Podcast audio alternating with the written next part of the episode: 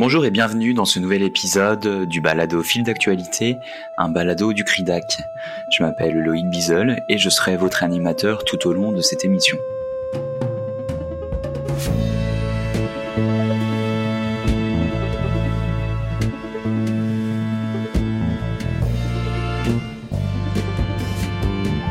Aujourd'hui, nous nous plongeons dans une question d'importance capitale, le profilage racial à Montréal. Pour en discuter, nous accueillons les auteurs et autrices d'un rapport sur les interpellations policières et le profilage racial qui a été remis en juin 2023 au service de police de la ville de Montréal, le SPVM. Ce rapport met en exergue les défis tenaces liés au profilage racial à Montréal. Il révèle notamment que les taux de profilage racial restent inchangés, voire ont augmenté depuis la publication du dernier rapport il y a déjà de ça 4 ans. Quel est le problème? Comment est-ce qu'on peut le régler? Sans plus tarder, donc, j'ai le plaisir d'accueillir Victor Harmony, professeur au département de sociologie de l'UCAM, Alicia Botswain-Kite, professeure adjointe au département de travail social de l'université McGill, et Maria Massaoui, professeure au département sciences humaines, lettres et communication de la TELUC. Bonjour à vous trois. Bonjour. Bonjour. Bonjour.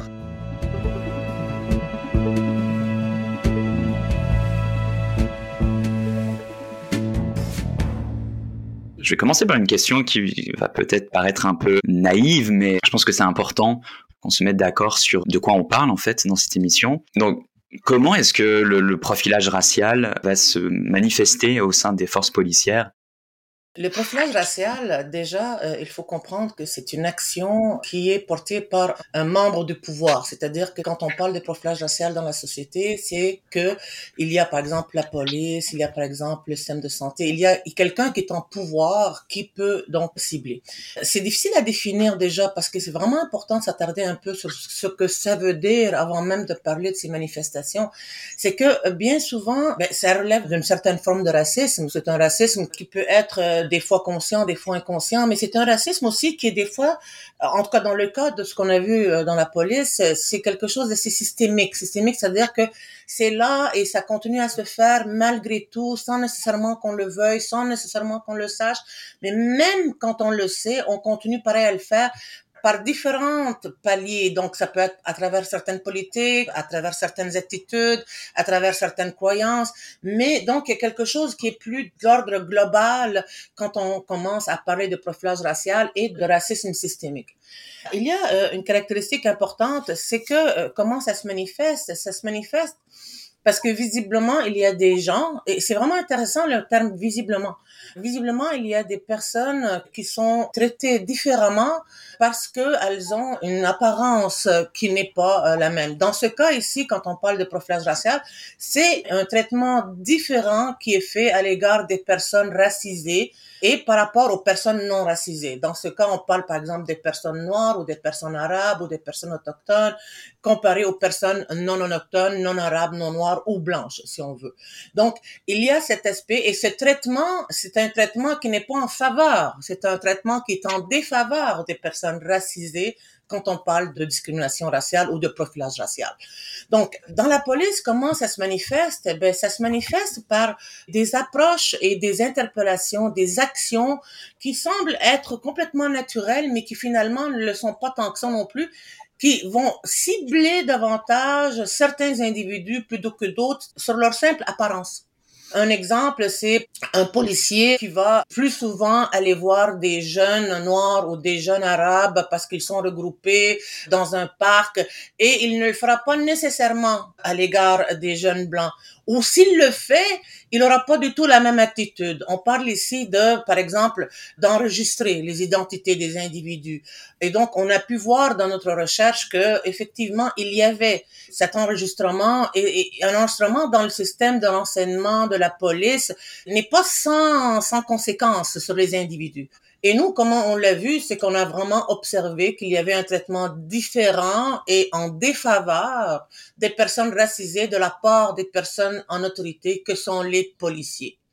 Et qu'il y avait un, il y avait un biais, il y avait une croyance que parce que la personne euh, elle avait telle couleur ou elle était habillée de telle façon, elle pouvait être suspectée. Donc la suspicion euh, par rapport à ton allure est, suspectée négativement parce que tu es noir ou tu es arabe, c'est c'est c'est une manifestation du profilage racial. Maintenant qu'on sait un peu mieux de quoi on parle, on va pouvoir rentrer un petit peu dans les conclusions du rapport que vous avez remis au SPVM en juin dernier. Ce rapport, il fait suite à un rapport que vous aviez remis déjà il y a, il y a 4 ans, en 2019. Est-ce que vous pourriez donner un aperçu des principales conclusions que votre rapport fait sur les pratiques de profilage racial au sein de la SPVM à Montréal? Puis si vous pourriez mettre en avant quelques données clés sur lesquelles repose votre rapport le premier rapport que nous avons rendu public en 2019 démontrait euh, l'existence de disparités raciales euh, très claires, euh, surtout envers certains groupes, notamment les personnes autochtones, les personnes noires et les personnes arabes, et parfois même en termes de groupe d'âge, c'est-à-dire les jeunes arabes étaient particulièrement ciblés par la police de Montréal dans leur interpellation. Ce premier rapport avait constaté donc l'existence de ce que nous avons appelé des biais systémiques, donc dans les pratiques, dans l'organisation de la police. Nous avions recommandé euh, plusieurs mesures, euh, donc par exemple la mise en place d'une politique sur les interpellations, c'est-à-dire de baliser euh, cette pratique qui manifestement produit un traitement différentiel en fonction de l'identité des personnes interpellées, donc des citoyens et des citoyennes. Notre deuxième mandat était censé d'une part saisir l'évolution des tendances qu'on avait déjà détectées, donc euh, élargir euh, l'analyse statistique jusqu'à présent plus ou moins. D'autre part, il y avait l'objectif de saisir mieux le contexte dans lequel le policier ou la policière décide d'interpeller quelqu'un. Justement parce que, comme Mariam le disait, il peut avoir une volonté ou non d'agir de la sorte. Souvent, on va parler de biais implicites, biais euh, inconscients, les policiers et les policières, effectivement, ont pas nécessairement, je pense que c'est le cas souvent, ou sinon presque toujours, de ne pas ouvertement discriminer. Et pourtant, les effets de leurs actions, quand on les voit dans leur ensemble, justement, démontrent ces tendances très négatives. Alors, nous avions dit il faut baliser, il faut rendre plus transparent, il faut donner aux policiers aux policières justement une, une notion plus claire de ce que ça veut dire d'interpeller, pourquoi on le fait, quelle est son utilité. Alors le deuxième mandat visait à donner un contexte, ce qui a voulu dire parler avec des policiers et des policières du FPVM et leur poser la question. Qu'est-ce qu'une bonne interpellation? Qu'est-ce qui justifie une interpellation? Ça sert à quoi dans la lutte contre la criminalité? Euh, Quelle est sa place dans, dans, une stratégie de prévention de, de la délinquance, etc., etc. Et nous voulions enfin, et c'était une partie du mandat, de ce deuxième mandat, euh, évaluer ce qui a été appelé par le SPVM euh, lui-même un, virage culturel, c'est-à-dire l'organisation qui, suite au constat et aux recommandations de notre premier mandat, voulait réaménager sa vision de la prévention et ses pratiques concrètes sur le terrain afin de réduire ces billets, ces disparités qu'on avait constatées. Voilà. Alors, si vous voulez, autant dans notre premier euh, mandat, nous avons constaté l'existence des disparités et nos recommandations allaient dans le sens de contrer ces tendances négatives au sein de l'organisation. Notre deuxième mandat, suite au constat que les tendances de discrimination systémique se maintiennent, que ce changement culturel au sein de l'organisation n'a pas donné les effets escomptés, et que les policiers et policières avec qui nous avons parlé ne semblent pas voir le problème. On a même parlé d'un déni de leur part en ce qui concerne ces disparités. Ça nous a mené à donner en fait une seule recommandation un moratoire des interpellations jusqu'à ce qu'on puisse mieux comprendre et mieux mettre en pratique euh, ce modèle d'intervention. Donc, il s'agit euh, essentiellement justement d'arrêter une façon de faire euh, qui semble extrêmement problématique et puis se donner peut-être le temps et les outils pour mieux penser une façon d'aller dans le sens de la promotion, si vous voulez, de la sécurité publique sans que ça se fasse au prix de l'insécurisation d'une partie de la population, notamment les minorités racisées, comme je mentionnais, les personnes noires, les jeunes arabes et les autochtones. Les résultats que nous avons obtenus dans le premier rapport montraient vraiment qu'il y avait un problème, notamment à l'égard des femmes autochtones, donc qui avaient 11 fois plus de risques de se faire interpeller, notamment les Noirs, les hommes noirs et les hommes arabes qui avaient à 4 à 5 fois plus de risques de se faire interpeller. Donc là, la police nous a dit, OK, vous avez travaillé sur les interpellations, maintenant, on peut pas dire qu'il y a vraiment du profilage racial, donc on va aller voir quels sont les motifs. Peut-être qu'il y avait des motifs. Ils se sont dit, ben écoutez, s'ils sont plus interpellés, c'est peut-être parce qu'ils font plus de crimes. Et là, on s'est aperçu que non, ils font pas vraiment plus de crimes. Au contraire, ceux qui font le plus de crimes ne sont pas le plus, ne sont pas plus interpellés. Et donc là, on s'est dit, OK, on va aller voir, comme euh, Victor disait, puis on va aller voir auprès des policiers eux-mêmes pour vérifier c'est quoi finalement le contexte, quels sont les motifs. Ce fut un travail quand même de longue haleine, hein, d'étudier tous les sommaires des interpellations sur trois, quatre ans. Sur combien d'années, Victor, je m'en souviens plus. Mais... Ben, a fait une lecture euh, et un codage de plusieurs milliers de sommaires, c'est-à-dire la partie où le policier, la policière va décrire l'interaction, va expliquer pourquoi et comment ça se passe. Euh, et sur la base de ça, nous avons pu voir leurs motifs invoqués pour interpeller. Et ça nous a permis d'aller de, de, façon beaucoup plus approfondie sur la logique de la décision prise par le policier, c'est-à-dire est-ce que c'est parce qu'ils veulent aider ces femmes autochtones que les policiers les interpellent? Donc, on a pu classer les interpellations à but d'aide, d'assistance, versus celles qui vont dans le sens d'une prévention de la criminalité ou de la suspicion devant un possible délit. Donc euh, oui, comme tu disais, Mariam, on a plongé vraiment dans beaucoup, beaucoup, beaucoup de matériaux empiriques. Hein. Il y a ça, il y a les entrevues, donc la parole, les réponses que les policiers et les policiers nous ont données, plus les statistiques même du SPVM. Donc, c'est immense. Et, finalement, la période sous étude, si on met ensemble les deux rapports, c'est 2014 jusqu'à 2019. Et justement, à la suite du premier rapport, où est-ce que on a voulu savoir les motifs, ben nous, on, a quand même fait des recommandations. Puis on s'est aperçu finalement qu'il n'y avait pas de balise vraiment, il n'y avait pas de politique. Donc les policiers pouvaient interpeller un peu chacun selon son style, selon sa bonne volonté ou pas. Et donc on s'est dit, ben on va commencer peut-être par mettre en place une politique pour baliser, pour mettre justement des cadres afin que les interpellations soient peut-être beaucoup plus réglementées, beaucoup plus cadrées, beaucoup plus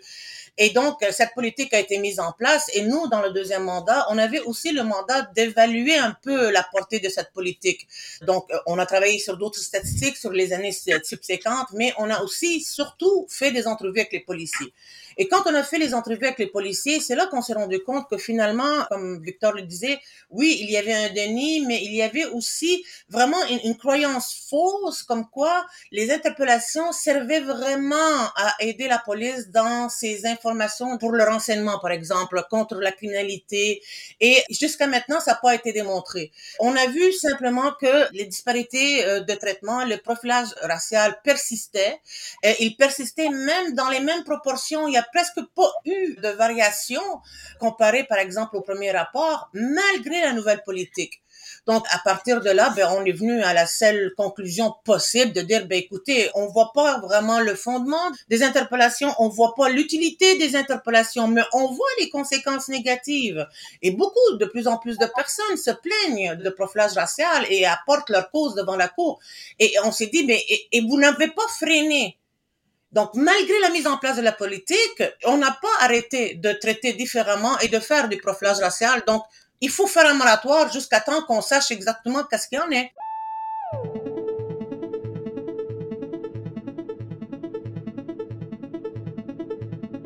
Justement, Alicia, vous l'évoquiez, dans votre rapport, euh, il intervient évidemment dans un contexte assez ancien de racisme policier à Montréal.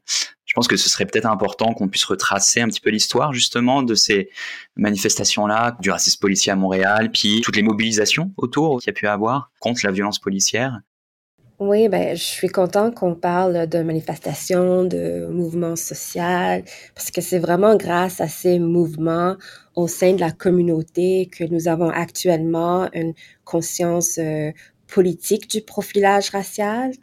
C'est la première euh, manifestation documentée en 1987 suite à la mort de Anthony Giffen, un euh, jeune homme noir, 19 ans, non armé, qui était abattu d'une balle dans la tête par la police. On a aussi Marcellus François en 1991, un jeune homme noir de 24 ans, non armé, aussi abattu de mal dans la tête dans un cas d'erreur d'identité. Et puis, euh, Freddy Villanueva en 2008, un jeune homme euh, latino de 18 ans qui aussi a été euh, tué par la police. Il y en a d'autres manifestations, d'autres cas, mais je dirais que c'est vraiment ces trois-là, selon moi, qui ont vraiment plus porté ou nommé euh, la question de profilage racial et non justement violence euh, policière. Mais ça a pris euh, quand même de nombreux efforts pour que nous ayons seulement en 2019 un premier rapport qui documente le profilage racial au sein du SPVM, considérant que la première euh, manifestation, le premier cas remonte à 1987. Donc, il y a eu beaucoup d'instances, beaucoup d'efforts faits pour en arriver où on est aujourd'hui. Euh, mais c'est un travail à travers le temps et puis qui a vraiment débuté au sein de la communauté. Ça fait euh, presque 40 ans maintenant donc euh, qu'il y a des mobilisations. J'imagine qu'on pourrait même remonter plus loin. On n'a pas le temps malheureusement dans cette émission. Mais ce que je trouve euh, intéressant, c'est que en préparant l'émission, je me suis dit le rapport d'il y a 4 ans, il date de 2019. Et j'ai l'impression, bon, ce sera à vous de vous positionner là-dessus, mais en quatre ans, le contexte autour des violences policières, puis la compréhension, puis de la diffusion aussi d'informations vraiment changé. On peut penser euh, aux morts tragiques de, George Floyd, de Régis Korchinski-Paquet, ou même des événements plus récents comme ce qui s'était passé en France avec euh, le jeune Naël. Comment est-ce que ces différents événements et tous les mouvements ensuite de protestation euh, qu'il y a pu avoir dans les divers contextes nationaux là que j'ai pu citer. Est-ce que ça a eu un impact sur les pratiques de profilage racial au Québec? Comment est-ce que ça a impacté la vision qu'on a du profilage racial à Montréal? Je pense que de un, ces mouvements ou, ces événements indiquent que le profilage racial n'est pas uniquement un problème du SPBM ou de Québec, mais vraiment un problème mondial qui transcende les frontières je pense que ça souligne aussi à quel point que le profilage racial est vraiment enraciné dans nos structures, nos façons de faire, nos, pratiques policières, particulièrement en lien avec les personnes racisées. Et que cela ne se limite pas vraiment à une ville ou euh, un seul pays, mais malheureusement euh, répandu dans le monde. Et je pense aussi qu'est-ce que ça amène, qu'est-ce que ça indique en fait, c'est que les mouvements en soutien de George Floyd, Regis Kochetsky, Paquet et Naël, qu'est-ce qu'ils font en fait, c'est que ça, ça crée comme une révolte collective, ce qui aussi transcende les frontières, puis qui a donné lieu à des manifestations qui sont aussi euh, en dehors de où ces personnes ont été euh, tuées, comme nous l'avons vu avec euh, George Floyd, avec le Black Lives Matter Movement ici à Montréal. Je pense aussi qu'en même temps qu'il y a comme peut-être une reconnaissance de comment ces événements sont peut-être interreliés, il y a aussi une certaine distension, un euh, désir de voir le Québec comme une entité distincte, un refus, si on veut, de reconnaître euh, la race ou la racisation comme phénomène ici au Québec. Euh, et ça se voit par justement le déni du racisme systémique donc, il y a ces deux tensions en même temps. Ça arrive là-bas, mais c'est là-bas, c'est pas nous, mais en même temps, là-bas et nous, parce que ça arrive partout, parce que c'est partagé. Je pense aussi que ça s'insère dans un mouvement qui est plus global, qui n'est pas seulement antiraciste. Ça s'insère depuis à peu près une 10-20 ans euh, dans des mouvements de reconnaissance, comme Alicia le disait, de différentes identités, de reconnaissance des injustices à l'égard de différentes identités, et notamment des identités racisées le racisme, ça fait très longtemps qu'il est présent. Donc maintenant, c'est juste que justement avec ce qui, ce qui est arrivé et qui a été comme très médiatisé par rapport à ces théories, a fait juste exacerber un peu plus, a juste apporté encore plus de poids aux, luttes qui étaient déjà là Et de telle manière que aujourd'hui, euh, c'est même difficile de se dire raciste comparé à peut-être il y a 30, 40 ans où est-ce que les gens le disaient très ouvertement. Donc, il y a vraiment un tabou même autour. On voit qu'il y a comme un changement qui est en train de se faire. Le tabou en soi est un, est un indicateur de ce changement celui de vouloir, de ne pas euh, être capable de le faire d'une façon explicite. Ce qui aussi est très intéressant, et Alicia l'a soulevé, c'est que au Québec, on semble dire que, ben oui, il y a du racisme, oui, il y a du profilage racial, mais pas chez nous. Voyons donc, on n'est pas comme ça. Donc, je pense que on n'est pas à l'abri de, des influences externes. Et oui, effectivement, même si c'est à notre mesure, c'est peut-être pas aussi flagrant qu'aux États-Unis. Il y a quelque chose ici qui se passe et qu'il faut corriger. Oui, si je peux aller un peu dans le sens de ce que mes collègues disent, l'importance de la mobilisation, l'importance de l'opinion publique aussi, euh, qui est les mobiliser donc euh, de telle sorte que finalement il peut avoir un bout de ligne une volonté politique d'aller dans le sens du changement parce que faut le dire, une institution, euh, toute institution, euh, et peut-être en particulier une institution comme la police, change pas parce qu'elle décide un jour euh, qu'on va modifier nos façons de faire, parce que, c'est-à-dire, il faut une volonté politique, le pouvoir, l'autorité municipale, dans le cas d'une ville comme la nôtre, qui va mandater, et c'était notre rôle, qui va dire, la police va donner à des chercheurs externes indépendants accès à ces données pour que l'on puisse savoir euh, où on en est euh, dans ce dossier. Le bon et le mauvais de ce contexte politique et social, c'est que ça pousse, mais parfois ça s'épuise, parce que ça arrive aussi que l'opinion publique euh, change un petit peu de cap, il y ait des nouveaux enjeux qui vont un petit peu modifier la donne et les gens vont se dire maintenant ce qui est plus important c'est la lutte contre la violence armée par exemple. Alors là on va faire une sorte de fausse opposition. Oui, il faut pas mettre des bâtons dans les roues des policiers parce qu'on a une urgence euh, en lien avec la sécurité publique, euh, parce qu'effectivement, ils montent la criminalité armée. Mais là, évidemment, c'est fallacieux de mettre en opposition le fait de rendre notre police moins discriminatoire, tout en lui donnant les outils nécessaires pour protéger l'ensemble de la population, pas au coup euh, du profilage racial comme une sorte de d'effet secondaire. Bon, euh, on peut pas l'éviter dans la lutte contre la criminalité. Euh, bon, ça arrive que certaines personnes innocentes vont un petit peu être euh, touchées par ça. C'est pas du tout comme ça qu'il faut le, le voir. Les chiffres montrent que la discrimination est systémique et significative. Elle persiste dans le temps. Elle est stable et puis elle touche de façon très particulière certains groupes de la population. Donc ces groupes-là se sentent plus en sécurité parce que leur police, leur police à eux, en tant que citoyens et citoyennes, ne les protège pas. Au contraire, la police devient un élément d'insécurisation. Donc euh, dès que l'opinion publique et nos politiciens changent un petit peu de focus, euh, malheureusement, le mouvement vers le changement s'affaiblit. Donc, on en a déjà parlé un petit peu dans vos réponses précédentes, mais le rapport que vous aviez fait en 2019 vous aviez fait des, recommandations qui étaient vraiment conçues là pour lutter contre le profilage racial au sein de la SPVM.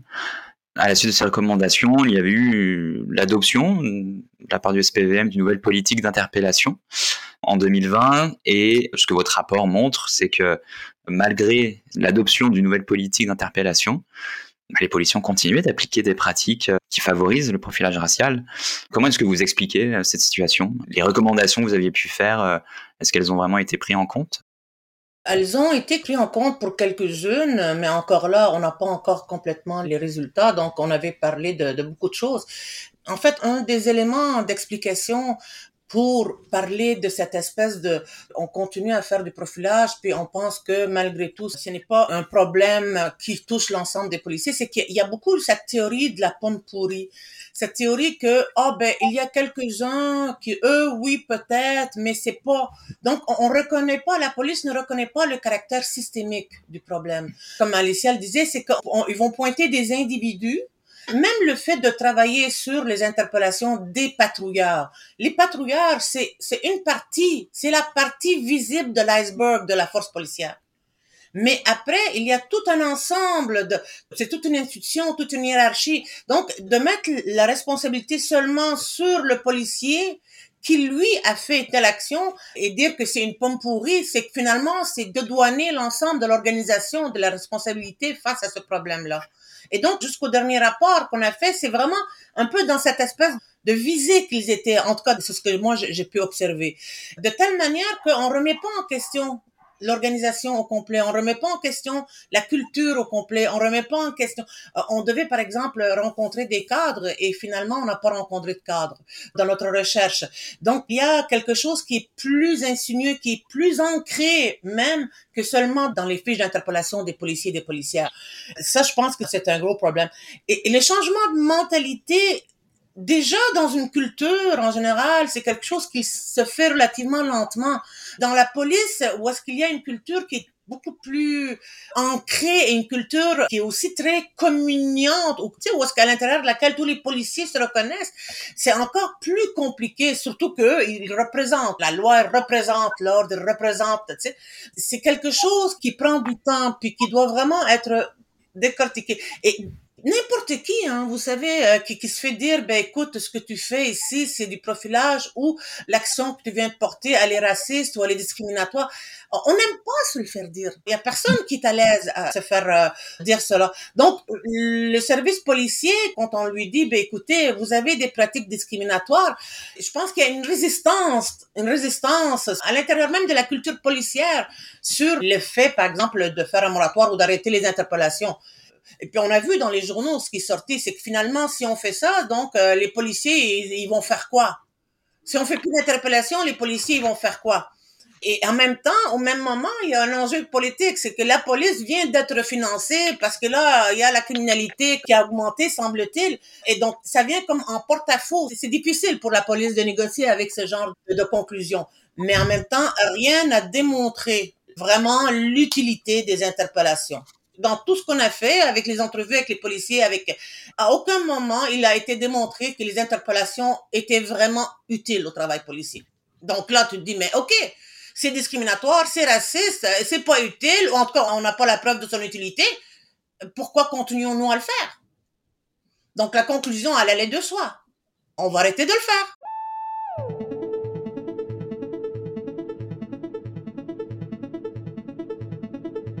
Quelques semaines avant la publication de votre rapport, le gouvernement du Québec avait présenté au printemps dernier un projet de loi, le projet de loi 14, qui euh, avait l'intention euh, d'établir des directives pour réglementer les interpellations policières, mais pas de les interdire. Je me demandais ce que vous pensiez de ce projet de loi, puis est-ce que vous diriez que ça pourrait constituer une solution intéressante pour euh, résoudre le problème du profilage racial au sein des forces policières au Québec?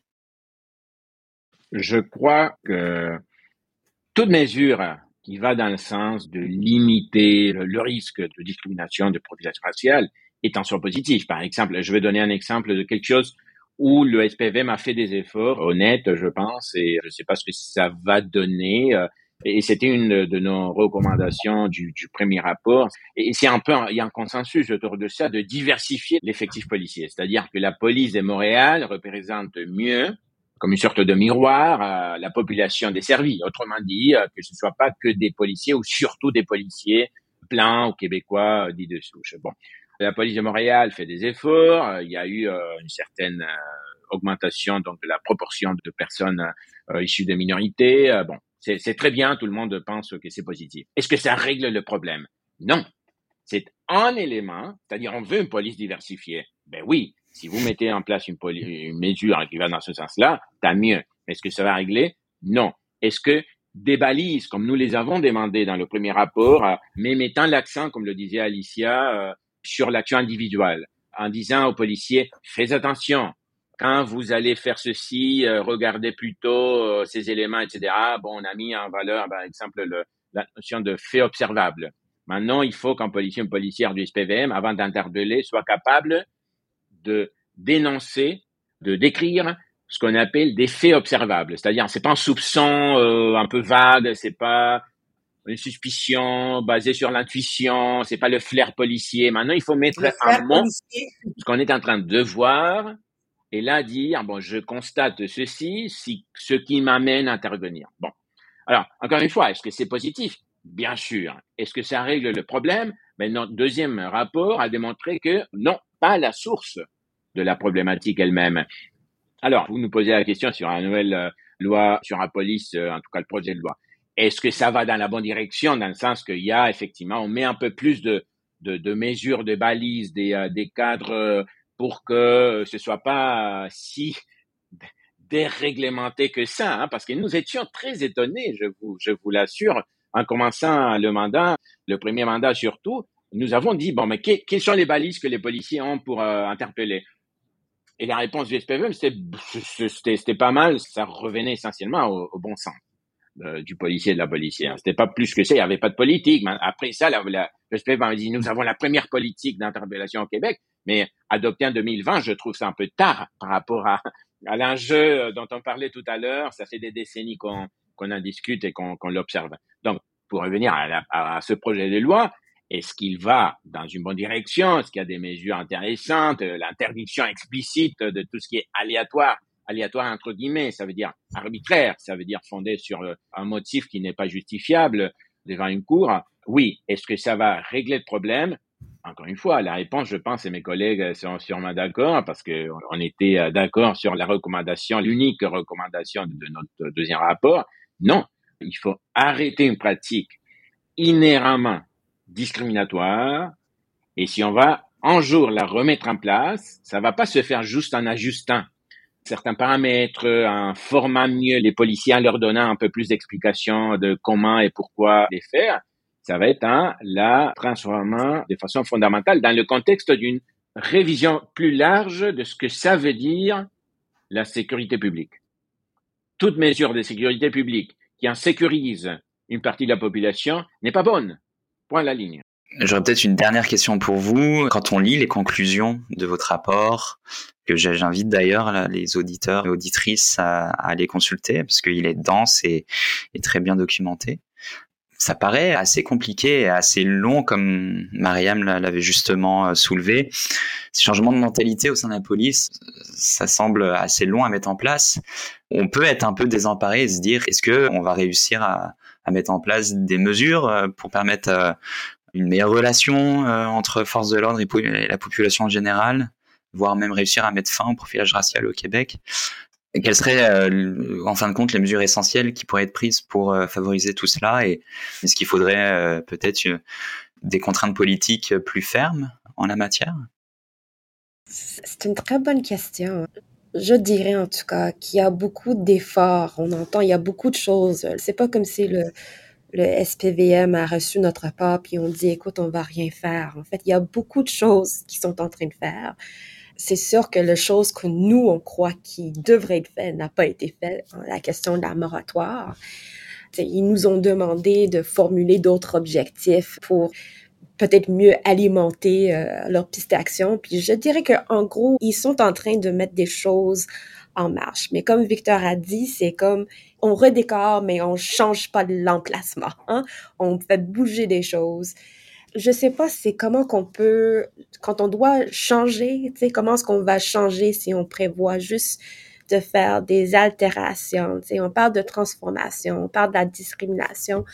Je pense pas qu'on peut encadrer la discrimination, quelque chose qui est discriminatoire et discriminatoire pointe à la ligne. On peut parler de d'autres parce qu'il y a d'autres choses au sein de la police au-delà de tout ce qui est de l'interpellation on peut parler de justement, les pratiques policières, dans le sens où peut-être que dans ce cas-là, oui, on peut parler de formation. Est-ce que cela va changer, la discrimination? Peut-être pas, mais ça va peut-être amener une certaine humanité, une certaine sécurité, d'avoir des liens. On parle aussi, euh, ils sont en train vraiment d'aller vers... Euh, une approche plus communautaire, hein, une sensibilisation des différents quartiers de la communauté, que la police soit plus présente au sein de, certains quartiers, au sein de certaines populations, de la jeunesse, dans les écoles. C'est sûr que pour certains, puis je pense que je fais partie de certaines ces personnes qui craignent justement la proximité de la police au sein de des écoles euh, puis de la communauté. Parce que justement à la base pour les raisons que j'ai déjà comme élaborées on parle d'une pratique un système qui est fondamentalement peut-être raciste parce qu'on est dans une société justement on cherche à contrôler certaines personnes et pas d'autres à cause de justement les peurs, à cause de justement euh, des préjugés, des biais de racisme. Donc, je sais pas si je réponds à la question ou si j'étais comme vraiment dans le champ, mais c'est sûr qu'il y a beaucoup de choses qui sont entamées par le SPVM. Est-ce qu'on est ou est-ce que je suis confiant que ça va régler l'affaire? Non. Est-ce que ça va peut-être amener une police qui est plus humanisant? Oui. Peut-être que oui, mais est-ce que ça va changer euh, le fait que ces interpellations vont, qu'on va retrouver les mêmes résultats dans 50, 10 ans, 12 ans? Non, je pense pas que ça va changer. Tant et aussi longtemps qu'on voit les immigrants comme un danger et qu'on voit les Noirs et les Arabes comme étant des potentiels criminels, les choses changeront pas vraiment. Et moi, ce qui m'inquiète beaucoup, beaucoup dans cette dynamique, c'est la place qu'on donne aux jeunes racisés. Parce que c'est vraiment les jeunes qui sont plus visés. Ce sont les jeunes hommes noirs, les jeunes hommes arabes. Donc, quel message qu'on est en train de leur donner? Et quel message on est en train de passer à la société? On est en train de dire, par souci de sécurité, nous allons encadrer les pratiques de discrimination raciale, mais nous allons les continuer. Toi, tu parlais de contradiction. Moi, je parle plutôt d'association. On est en train d'associer le fait que parce que tu appartiens à une minorité racisée, nécessairement tu dois être plus surveillé pour le bien-être de la sécurité de l'ensemble de la population. Je vois pas où est-ce qu'il est le lien. ouais. Je vois pas du tout. Et moi, ça, ça, m'interpelle énormément parce que quelle vision, quelle place on donne à ces jeunes? On leur donne une place de criminels. C'est ça, on les voit comme s'ils étaient des gens dangereux, qu'il faut arrêter, qu'il faut contrôler. Puis s'il y a des crimes, on a leur nom. On les a déjà interpellés on va d'emblée aller vers eux parce qu'ils sont noirs ou arabes. Et ça, c'est là que ça, me pose un gros problème, moi. Parce que, justement, on fait une espèce d'association complètement, je reprends les termes de Victor, fallacieuse entre la criminalité et l'appartenance raciale. Oui. Ou en fait, entre la sécurité et la discrimination raciale. Mais je pense qu'on peut euh, s'arrêter là. On comprend bien euh, avec la discussion qu'on a eue que les changements de mentalité qu'on attend dépassent même le cadre de la SPVM il faudrait qu'il y ait une reconnaissance de ce racisme systémique et des choses mises en place aussi par euh, le politique, je pense. Bah, je vous remercie tous les trois et, toutes les trois d'avoir répondu à mes questions aujourd'hui.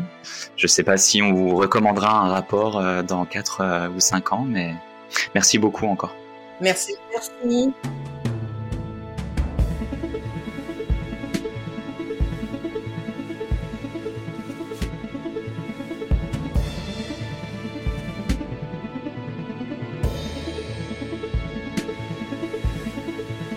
C'est ainsi que s'achève cette émission du balado fil d'actualité, un balado du CRIDAC. Je remercie encore mes trois invités d'avoir répondu à mes questions aujourd'hui. Je remercie également euh, Camille Brasseur au montage de cette émission, ainsi que Camille Ranger à la co-réalisation. Quant à nous, nous nous retrouvons bientôt pour une nouvelle émission du balado fil d'actualité, un balado du CRIDAC.